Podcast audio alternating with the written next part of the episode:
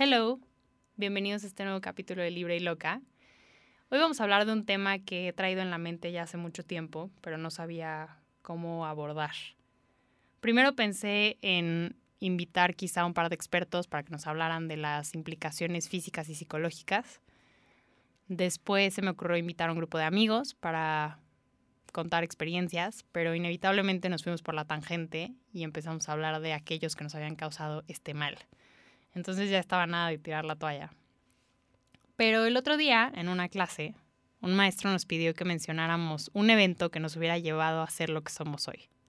Un evento que nos hubiera cambiado la vida o nos hubiera cambiado como personas. Y automáticamente pensé en cuando se me rompió el corazón. O sea, no les voy a mentir, no, no lo dije en voz alta. O sea, primer día de clases, primera clase con un grupo nuevo, maestro nuevo, habría sido como too much too soon. Pero a ustedes sí les digo que eso fue lo que pensé. En Internet hay miles de artículos, de podcast, de videos que hablan de cómo superar a tu ex, hablan sobre lo que supuestamente tienes que hacer para curarte, sobre si es bueno o malo buscar una amistad, sobre si debes borrar las fotos de Instagram, borrarlo en redes sociales, en fin. Todos prometen fórmulas perfectas para facilitarte el proceso. Pero ninguno habla de cómo se siente como tal tener el corazón roto. Ninguno te habla del proceso de irlo enmendando. En fin, nadie valida lo que estás sintiendo. Y yo el día de hoy quiero compartirles mi experiencia. O sea, como todos, en mi vida he pasado por momentos duros, he perdido gente, he pasado por procesos de duelo, pero jamás en la vida había experimentado una tristeza más profunda, ni me había sumergido en tal desesperanza como el año pasado. O sea, literal me lo imagino así, como abajo del agua, sumergida en miles de emociones súper densas, miles de recuerdos que me abrumaban, preguntas, reproches, hubieras, de dolor, de enojo hacia él, hacia mí, dando patadas de ahogado, rogándole al reflejo, rogándole a la mujer del espejo que fuera fuerte. O sea, les juro que se me apagó la vida. Cuando tratas de hablarlo con otras personas, muchas veces el único consuelo que recibes son frases cliché. Tiempo al tiempo, todo pasa, nadie duele para siempre y nadie se muere de amor. Y sí, es verdad, todas son verdad. Pero cuando te cuesta respirar, cuando no tienes fuerza para levantarte de la cama porque no le ves el sentido, y te da terror irte a dormir porque no quieres lidiar con los recuerdos, los sueños y las pesadillas, es decir, cuando sientes que te mueres y te quieres morir, ¿de qué carajo sirve que alguien te diga que no va a pasar? Es como ponerle una curita a un balazo. Y te dan ganas de mandar a la persona que te lo está diciendo muy, muy lejos. De hecho, quieres mandar a todo el mundo muy lejos. A este de los consejos, al amigo que ya te quiere presentar a sus amigos porque ya es tiempo de salir con alguien más. Igual que a quienes ahora tienen mucho que decir de tu ex porque nunca les cayó bien y siempre supieron que tenía algo mal, pero jamás te lo dijeron. Les advierto desde ahorita que igual y me pongo un poco metafórica, pero es la forma que tengo de visibilizar mis sentimientos. Quiero contar esta experiencia para todos los que se estén sintiendo así, para que no se sientan solos, para que por mucho que les duela entiendan que es normal y en efecto los va a cambiar de por vida pero si toman esta oportunidad para reconstruirse va a valer toda la pena, se los prometo. Los que ya pasaron por ahí saben que, que no miento y que la vida, aunque suene cursi, vuelve a brillar. En fin, aquí vamos. Empezar esta historia poco antes de terminar la relación, porque creo que se me fue rompiendo el corazón poco a poco, solo que vivía aferrada a la esperanza, a la esperanza de que las cosas iban a cambiar. Hay una frase, y sí, ya, ya voy a sacar una frase, de Elvira Sastre, que dice, la esperanza es una cosa hermosa y trágica a la vez, porque puede salvarle a uno la vida o condenarla durante un largo tiempo a la existencia más miserable. Poco antes de terminar la relación, yo ya era miserable. Me despertaba a mitad de la noche llorando, preguntándome por qué no estaba funcionando. Vivía ansiosa, vivía angustiada. Y entonces cortamos y todo lo que había reprimido se volvió una tristeza muy profunda. Al día siguiente de cortar me desperté con un dolor súper agudo en el pecho, me acuerdo perfecto. Era principios de enero, hacía frío, mi cama tenía mi edredón favorito y cuando me desperté sentí que me sofocaba, o sea, sentí que pesaba toneladas. Tenía el cuerpo cortado, me costaba respirar, no, no podía quitarme el edredón de encima y como pude agarré mi celular que estaba en el buró y empecé a buscar mis síntomas. Lo primero que apareció fue paro cardíaco. Claramente, googlearlo no fue la mejor opción para alguien hipocondriaco como yo, porque empecé a entrar en pánico y el dolor se intensificó. En fin, terminé en el doctor y después de la revisión me preguntó si alguien se había muerto. y le dije que no, que acababa de cortar. Se me quedó viendo y, y ahí solo asintió. Me dijo que tenía una miocardiopatía de Takotsubo, coloquialmente conocida como síndrome del corazón roto. Se me hizo un hoyo en el estómago con ese diagnóstico. me dijo que después de un evento emocional traumático, a veces el cuerpo libera tanto cortisol, que es la hormona del estrés, que las paredes de tu corazón se adelgazan y permiten que entre más sangre de lo normal, más sangre de la que estás acostumbrado a bombear, haciéndote sentir esa presión en el pecho parecida a la de un ataque cardíaco. Yo creí que me iba a sentir mejor con la explicación científica, o sea, soy nerd. Me encanta cuando las cosas tienen una explicación y pasos a seguir para, para aprender o arreglarlas. Pero aquí me sentí totalmente desamparada. O sea, cuando me dijo corazón roto, me perdió. Porque independientemente de cómo me estuviera sintiendo emocionalmente, físicamente estaba mal. O sea, ¿cómo arreglas eso? Me dijo que podía durar un par de semanas y que si no me mejoraba, me iba a mandar medicamento, pero que le diera un poco de tiempo a mi cuerpo para que se recuperara del shock. Sí, o sea, literalmente tenía el corazón roto. ¿Y ahora qué? Eso fue lo primero que pensé. ¿Y ahora qué? Fue súper abrumador. O sea, se supone que dentro de todo esto era normal, ¿no? O sea, te enamoras, a veces funciona, a veces no, como fue el caso. Aquí por cuestiones ajenas él se tuvo que mudar, así que era un final semi anunciado. ¿Por qué me estaba sintiendo así? ¿Por qué me estaba afectando tanto? Lo que debía de ser un suceso más en mi vida, un cliché hasta cierto punto, un final, fue como una bomba atómica que solo yo veía. O sea, el mundo no dejó de girar, la gente que me rodeaba no paró sus vidas, pero mi mundo se deshizo.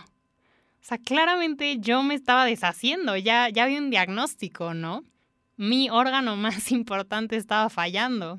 Y como les conté en el episodio pasado, mi vida en Internet empezó hace ya un rato y antes compartía todo. Bueno, en ese momento, después del diagnóstico, solo quería que me tragara la tierra, que nadie me viera, volverme invisible. Me sentía súper vulnerable, súper expuesta, tan rota, o sea, sentía que me caía dentro de mí misma. Entonces lo primero que hice fue desactivar mis redes sociales. Me sentía más protegida en mi propia miseria que exponiéndome al mundo. De un día para otro desaparecí. Los primeros días no sentía mucho, ni ganas de llorar, ni ganas de hablar, ni ganas de salir, ni ganas de nada. De hecho, no le dije a nadie. Estaba exhausta, completamente entumecida. Como cuando ya no sientes nada porque ya no queda nada, así. Solo que sabía que inevitablemente me iba a caer todo de golpe cuando pasara el shock. Un par de días después comencé un trabajo nuevo y ahí también comenzó una nueva rutina. Lloraba de mi casa al trabajo, del trabajo a la escuela y de la escuela a mi casa, todos los días. A veces solo iba en silencio en el coche dándole vueltas a los recuerdos felices, fantaseando con lo que podría haber sido, para después estamparme con la realidad de que eso nunca pasaría y después buscándole respuestas mucho más rebuscadas a un final pues bastante simple. A veces iba con música a tope porque buscaba como callar todos esos pensamientos. Saliendo de mi primer día de trabajo, fui con una amiga por un café y se lo dije. Era la primera vez que lo decía en voz alta, que ya no estábamos juntos. O sea, les juro que me temblaba la voz horrible y comencé a llorar. Debe de haber sido una escena súper trágica, porque mi amiga empezó a llorar también solo de verme la cara. Y eso me pasó no solo una vez, me pasó como ocho. O sea, no hubo un solo miembro de mi círculo cercano que no estuviera sorprendido por ese final y que no lloraba cuando les contaba. Y eso fue súper fuerte para mí porque, o sea, fue hermoso, fue hermoso sentirme querida y ver cómo alguien puede quererte tanto al grado de llorar por un dolor que tú estás sintiendo. Pero pues al mismo tiempo era terrible, ¿no? O sea, los veías llorar y te veías en sus ojos como una tragedia. Les juro que se me pone la piel china. Bueno, mi cabeza no lo registraba. Sentía que me había pasado algo espantoso y solo quería hablarle a él para para contarle y que me hiciera sentir mejor, ¿no? Y era justo eso lo que me tenía mal, que ya no podía hablarle a él, que ya no era mi persona. Dentro de todo creo que eso lo asumí desde el principio. O sea, sabía que no podía hablarle. Guardé todas nuestras fotos en una USB, pero las eliminé de mi celular. Archivé las fotos con él en redes y lo eliminé de las mismas. O sea, la situación no daba para dar marcha atrás y me hacía mucho daño verlo constantemente o ver que me veía a lo lejos. Porque las redes sociales son súper tóxicas, o sea, si quieres superar a alguien, le puedes seguir la pista súper fácil y no hemos normalizado el bloquear y eliminar a alguien por el simple hecho de que ya no forman parte de tu vida y quieres seguir adelante sin el recordatorio constante al respecto. Pero bueno, el trabajo fue de las mejores cosas que me pudieron haber pasado, me daba un propósito, me daba una responsabilidad para levantarme todos los días y dentro de los múltiples artículos que encontré sobre el tema, porque sí, sé que hay miles de artículos sobre esto porque me metí a buscar una fórmula mágica en internet, pues decía que buscaras enfocarte en tus hobbies. Regresé al gimnasio, me enfoqué en comer muy sano, me metí a clases de danza, de francés, me daba el tiempo para leer, subí mi promedio, iba a terapia para llevar un acompañamiento en el proceso Cualquiera habría dicho que lo llevaba de maravilla. O sea, de hecho yo misma me sorprendía de la excelente rutina que me había armado, pero me frustraba que aún así los sentimientos no se iban. o sea, yo creí que si seguía la fórmula al pie de la letra, iba a ser como tomarte una medicina y los síntomas se iban a ir. Pero no, esa sensación de vacío me tenía angustiada y temerosa las 24 horas del día. O sea, sentía que era transparente, que seguramente todo el mundo lo sabía, que me juzgaba, que se reía, aunque claramente no fuera así. Todo el tiempo buscaba estar ocupada. A esa rutina cuasi perfecta le agregué amigos. Tenía planes prácticamente diario para desayunar y echar café y comer y cenar. Los fines de semana iba a exposiciones, si se cruzaba un viaje lo tomaba. Lo único con lo que puse distancia fue con salir en la noche. No quería tomar, no quería dejar de estar en control de la situación, de mí misma, de mis emociones. Las únicas veces que llegué a tomar fue un par de viernes en mi casa, a los que llegaba a encerrarme a ver películas con palomitas, chocolate y una copa de vino. Un plan que parece inofensivo, pero que después me di cuenta de que se estaba volviendo un go-to para, para que el vino me ayudara a dormir, porque no podía dormir. Pero bueno, lo dejé a tiempo, no worries. De todas formas, seguía errática, o sea, sí iba al gimnasio diario, pero como tenía ganas de llorar en el gimnasio, me subía a la caminadora y le subía la velocidad hasta que llegara al punto de que no, no podía llorar, ¿no? O sea, a lo mejor la caminadora estaba en 7 y yo sentía que, que iba a llorar, le subía a 9 y si sentía que iba a llorar, le subía y a veces llegaba hasta el 16. Saltaba más tiempo la cuerda, cargaba más peso, en fin, le ponía más esfuerzo a mi cuerpo para no tener la fuerza de quebrarme. Y si por alguna razón un fin de semana se cancelaban mis planes y me quedaba en mi casa, todo me pegaba como una ola que te revuelca en la playa. me sentía completamente sola. No veía claro el futuro y me daba terror.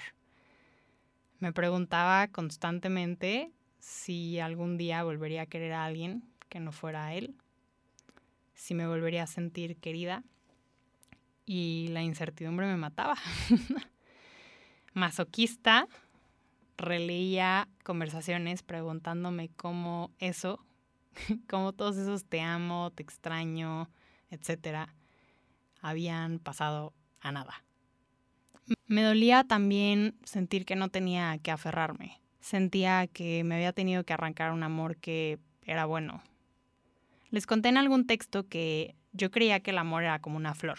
Se va marchitando, poco a poco las raíces se vuelven más delgadas y un día inevitablemente desaparece. El amor se acaba. A veces dicha flor hace algo con lo que te das cuenta de que nunca fue una flor y siempre era venenosa. Así que la arrancas y ya está. Pero ¿qué haces cuando la flor está bien? Y por razones fuera de ti, fuera de la relación, tienes que arrancarla. ¿Qué pasa si la persona se muda o está liando con temas propios? Arrancas algo que está enraizado en ti e inevitablemente se lleva a pedazos. O sea, aunque quisieras poner las piezas que había antes en ese lugar, no puedes porque no caben, el espacio cambió y ahora te toca reconstruirte. La temporada de tristeza fue muy dura y muy larga. Era un círculo vicioso.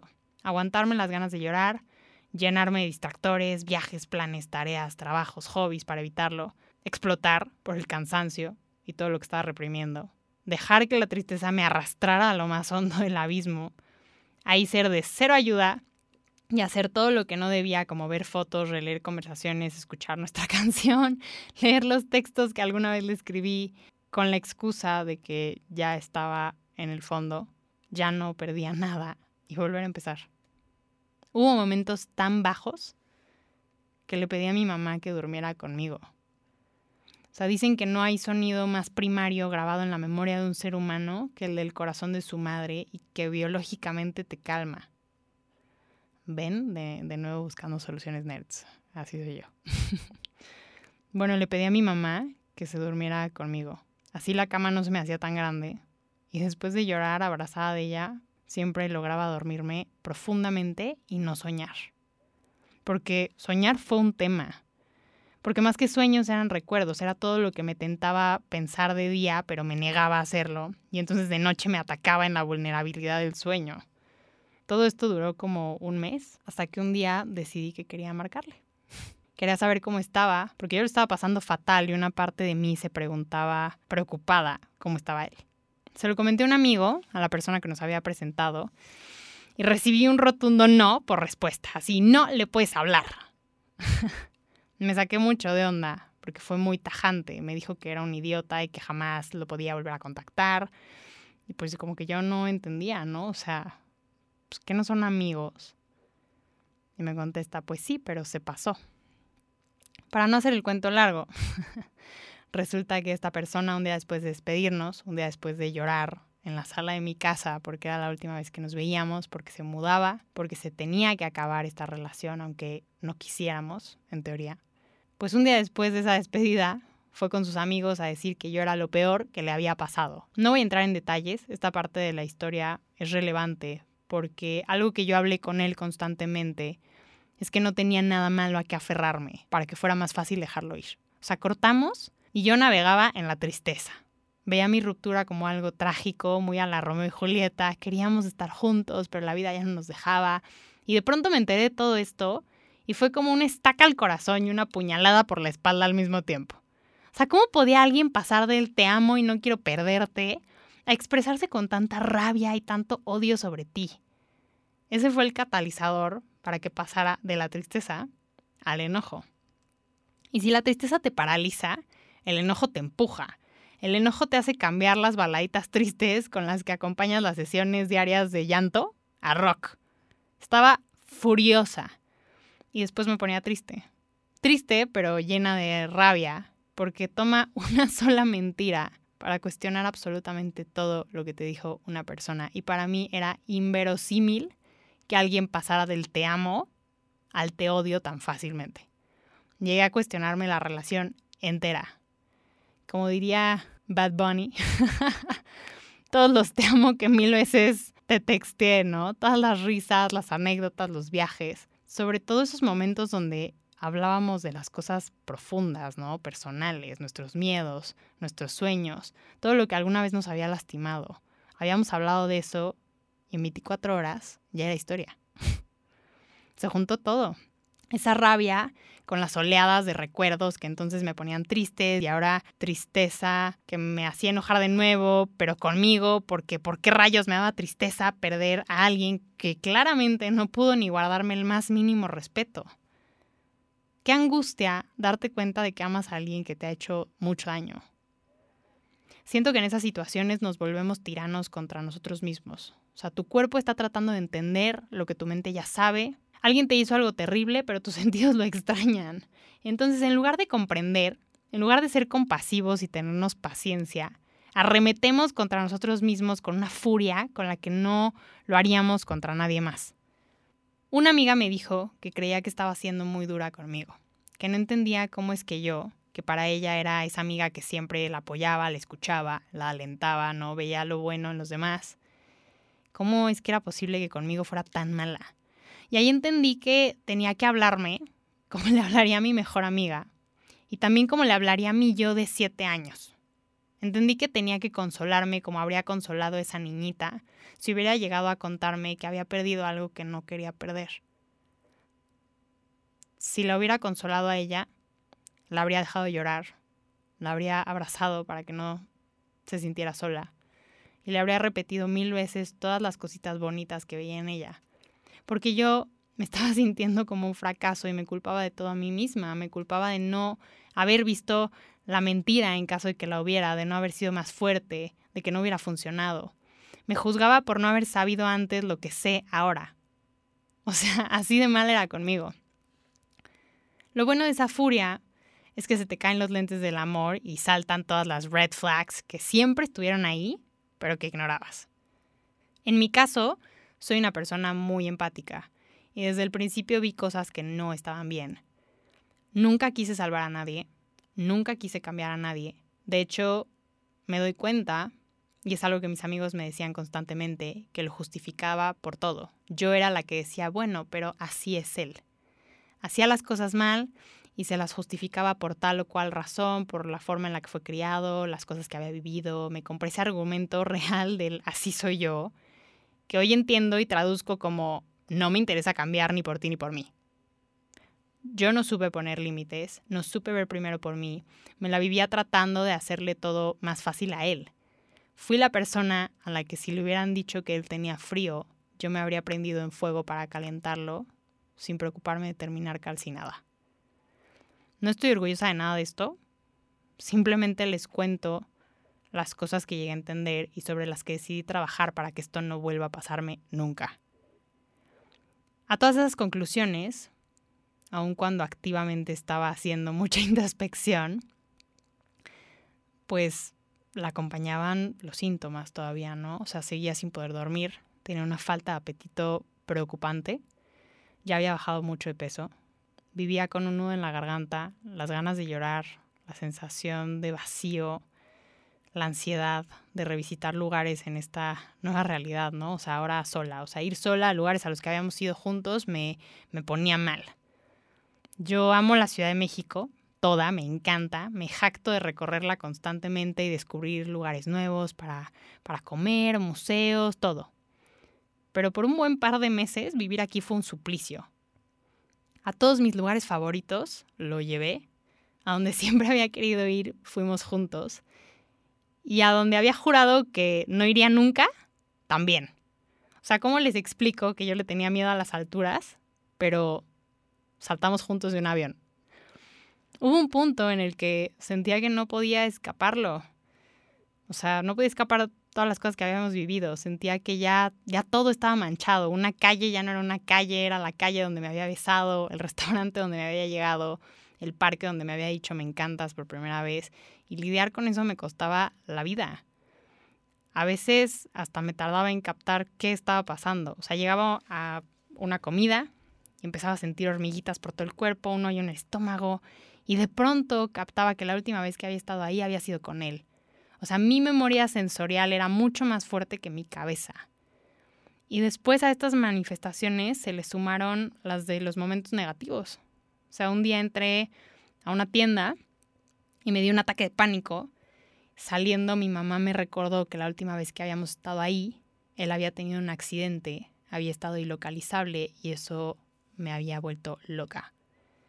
No puedo decir exactamente en qué momento todas estas cosas empezaron a cambiar, pero sé que toqué fondo. Sé que todo esto me llevó a un lugar muy oscuro y desolado de mi cabeza. Me puso el reto más difícil de mi vida hasta ahora, que fue sacarme de ese agujero negro yo solita, porque aquí nadie te puede ayudar. O sea, al final solo tú sabes lo que pasa y lo que estás sintiendo. Solo tú sabes lo que viviste y lo que estás viviendo. Me llevó a cuestionarme muchas cosas, a asumir la responsabilidad que tuve dentro de todo esto, a ver todas las áreas en las que tenía que trabajar en mi persona, me dio la fuerza y la valentía para hacer cosas que antes me aterraban, como, como esto, porque llegué a sentir que ya no tenía nada que perder. Por eso empecé a publicar mis textos, o sea, ya no me importaba nada. No me importaba lo que la gente pudiera llegar a pensar o decir. Necesitaba expresarme, necesitaba sacar todos esos sentimientos de mi mente, aunque fuera por un momento. Me queda claro que la vida son instantes, es impermanencia pura. Todo cambia, todo evoluciona, todo se mueve. Uno decide si lo hace con valentía, empuje, gracia y entereza o no. Alguna vez les compartí un texto en el que les decía que me costaba explicar el proceso de sanación, pero que podía resumirlo, al igual que lo de las flores, en un par de metáforas. Creo que cuando se me rompió el corazón, guardé todas las piezas en una bolsita. Cuando sentía que tenía la fuerza suficiente, las sacaba y trataba de pegarlas. Inevitablemente el mar de emociones las volcaba y tenía que empezar de nuevo. Un día pude pegar dos, al siguiente cuatro, luego caían todas. Pero al siguiente intento pude pegar seis, y luego ocho, y así hasta que quedó todo pegado. Ese día me inundó un pánico brutal. O sea, me sorprendía buscándolo entre la gente, imaginando el día que me lo topara, y esto tan cuidadosamente remendado volviera a hacerse añicos. Entonces alguien me dijo que si la vida decidía que teníamos que encontrarnos en algún momento, iba a suceder pero que si ya había podido sobrevivir el pegar todas mis piezas, eso no lo iba a derrumbar. Un día simplemente dejé de huir, dejé de ver a la tristeza como un monstruo, entendí que hay que dejarle entrar cuando llama a la puerta, preguntarle sus motivos, dejarla que los cuente sin prisa, sin interrupciones, y entonces se va. Duele, sí, pero no se cura con analgésicos, ni con alcohol, ni con las persianas bajadas. Se cura cuando ves lo que pasó como lo único que podía haber pasado. Perdonas y sobre todo te perdonas a ti mismo. Ese momento, el momento en que dejas de pensar que eres un tonto, que eres una víctima, ese momento es en el que pasa. Si me preguntaran que si lo volvería a vivir todo, me veo tentada a decir que no, que preferiría seguirme de largo en esa reunión, nunca haber hablado con él, no haberlo conocido, no haberme enamorado. Pero dentro de todo hubo un par de días, un par de horas, donde vivimos cosas increíbles. Cosas que me hicieron inmensamente feliz, porque enamorarme me hizo feliz, quererlo me hizo feliz y volvería a vivir muchos momentos que me hicieron feliz sin preguntármelo. Ahí es cuando me doy cuenta que valió la pena. Esto me hizo crecer. Amo una frase de la serie alemana Dark que dice, el hombre tiene tres vidas la primera se acaba con la muerte de la inocencia, la segunda con la muerte de la ingenuidad y la tercera con el fin de la vida misma. Con esto morí dos veces. Con todo el dolor de mi corazón entendí que las cosas no son como queremos, por muchas ganas que tengamos de que así sean. La gente no te va a querer como tú quieres que te quiera, te va a querer como sabe querer, como puede querer, porque nadie, absolutamente nadie da lo que no es, lo que no tiene, lo que no se le ha enseñado. A veces la gente también dice cosas que no siente y siente cosas que no dice. En fin, las relaciones son súper complejas y todos hacemos lo mejor que podemos y le echamos las ganas que le queremos echar. Mi primer amor fue un diamante en bruto. Hermoso, intenso, puro, aterrador, inmaduro. Demasiado como para sobrevivir. Al final, a los diamantes hay que pulirlos. En una relación el amor por sí solo no basta, se necesita compromiso, asumir responsabilidad, dar seguridad, dar paz. Se trata de estar sanamente enamorado. Después de todo lo que pasó, ya sintiéndome mejor, más cómoda en mi piel, tranquila, regresaba mucho a preguntarme si había sido real. Y ahí mi mejor amigo me dijo que no porque algo ya no fuera, significa que no había sido nunca. Es decir, no porque ya no haya amor, significa que nunca lo hubo. Se dio, existió, se acabó. La vida es así. Pero en dado caso, pongamos otro escenario. Supongamos que no, que nunca hubo amor, que toda la relación fue una mentira. En este momento, ¿qué más da? Ya fue. Te liberó para encontrar lo que buscas. Terminar esa relación me obligó a plantarme sobre mis dos pies. Había aprendido a quererme, a verme a través de los ojos de una persona, o sea, literal, escuchar todo lo bonito que me decía, por qué me quería, me hacía quererme, me hacía gustarme. Creo que ese fue mi primer acercamiento con el amor propio. Pero de pronto ya no estaba. Y fue como quitarle las llantitas de entrenadoras a la bici. Me cuestioné mi valor, me cuestioné el si realmente tenía todas esas cualidades que tanto decía. Y si sí las tenía, entonces ¿por qué se había ido? Tuve que romperme por completo, martirizarme a mí misma para un día pararme frente al espejo y decir, ya basta, no te mereces esto. Vamos a trabajar en todo lo que haya que trabajar para que no te vuelva a pasar. Porque no importa que tus amigos, que tus papás, que tu gente te diga que vales oro si tú no lo crees. O sea, tu nivel de amor propio y lo que permites está directamente relacionado. Todo esto me dio perspectiva, comencé a portarme y a ser esa persona que siempre había querido ser. Así que lo agradezco. O sea, de verdad, esto me ha convertido totalmente en lo que soy hoy. Y hoy por fin puedo decir que estoy feliz con ello. Estoy feliz con quien soy, cómo me relaciono, cómo me veo y las ganas que le echo a mis proyectos. Los poemas y las canciones no mienten. Pero quería venir aquí y no hablarles de cómo el polvillo de nuestras mariposas muertas nublaba mis días, sino de cómo se sintió en crudo. No te sientas mal si en el proceso te autosaboteas a veces, si relees conversaciones, si estoqueas, si te cuesta trabajo ir a un restaurante o a un museo porque fuiste con esa persona y ahora lo asocias. No te sientas mal por no ver la salida, porque tu mente entiende pero tu corazón extraña. Quiérete, entiéndete, acompáñate y poco a poco vas a volver. Te lo prometo. Acuérdate, elegancia y entereza. Haz todo lo que puedas para hacerte lo más fácil y respira hondo, porque va a pasar. Espero que tengan una linda semana. Nos vemos en el siguiente episodio.